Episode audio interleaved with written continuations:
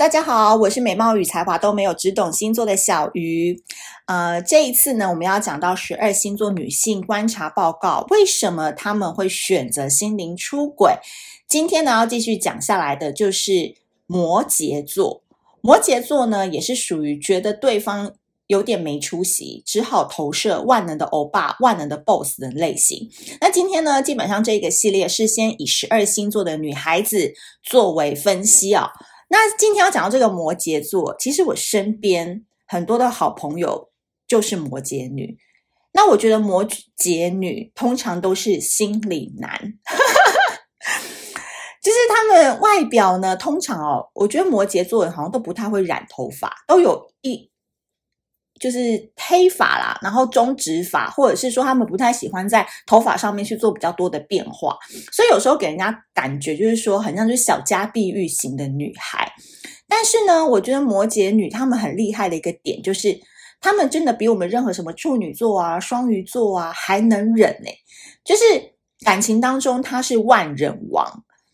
然后呢，摩羯女如果在一段关系当中，他觉得不满足了，或者是说摩羯女呢，她觉得这段关系已经乏善可陈了，多半哦，她呢也都不太会跟朋友提及，她只会有时候提到她老公或男朋友的时候，会发出“哼，不过就这样嘛，哼，很北烂呐”，就有一个“哼”的声音在前面，所以他们就很擅长冷笑。然后呢，提到他的另外一半呢，他也不会说对方不好哦，但是呢，他就会。脸上表情非常的僵，然后露出一些很僵的笑容。那时候你就会觉得说，嗯，他可能现在正在跟他另外一半是在冰河冷冻期。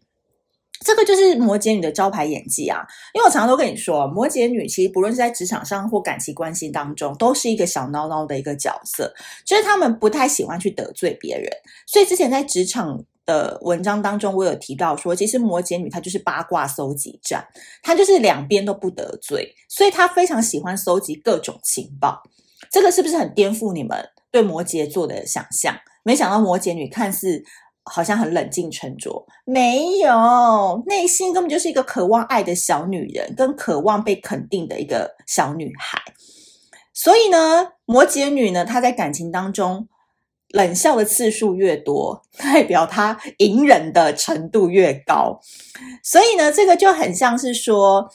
摩羯女她嗯的一种征兆吧。所以她基本上在感情里面哦，我跟你说，摩羯女是非常非常义无反顾类型的。如果也就是说，如果她今天在她原本的关系当中，她不被满足了。他呢也不会主动的求去，他就是冷暴力嘛，就是冷淡的对对方。但是殊不知他在外面真的会玩得很开。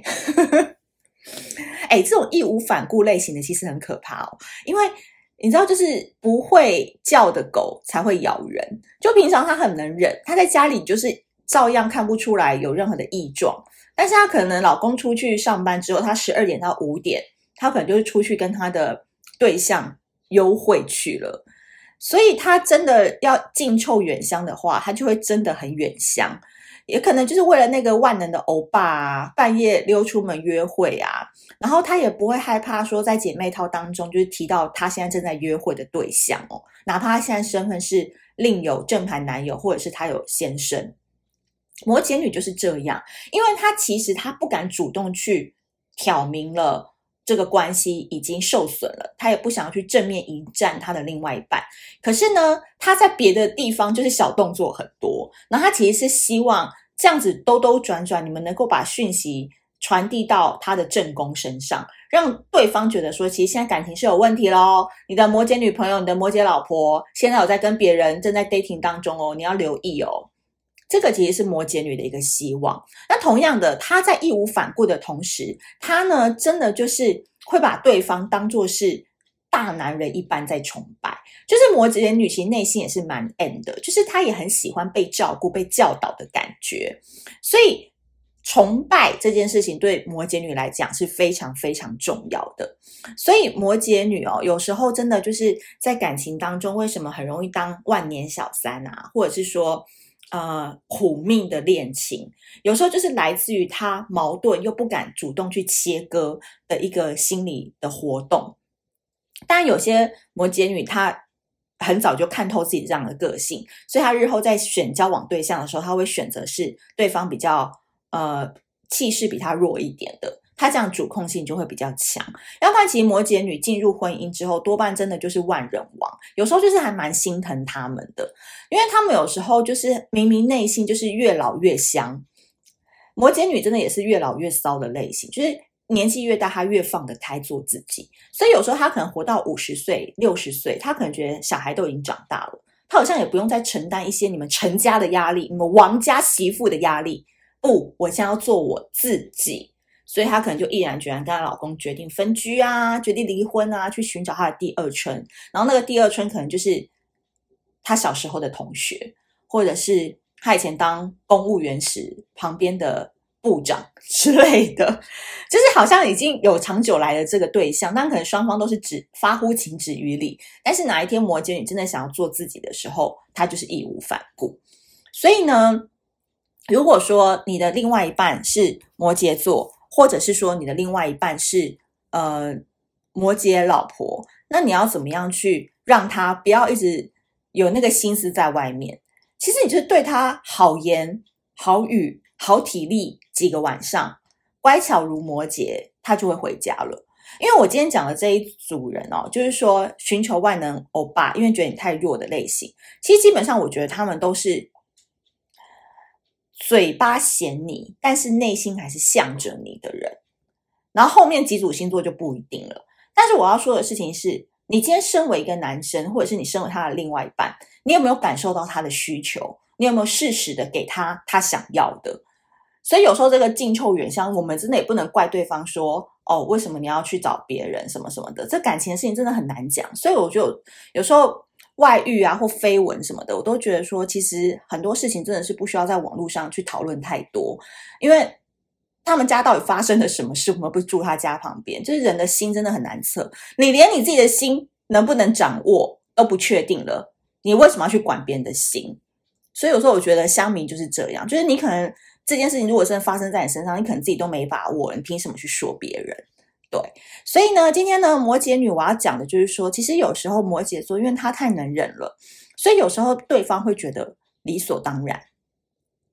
他觉得今天你要付出十年都是这个样子，这个模式是你自己决定要这样的，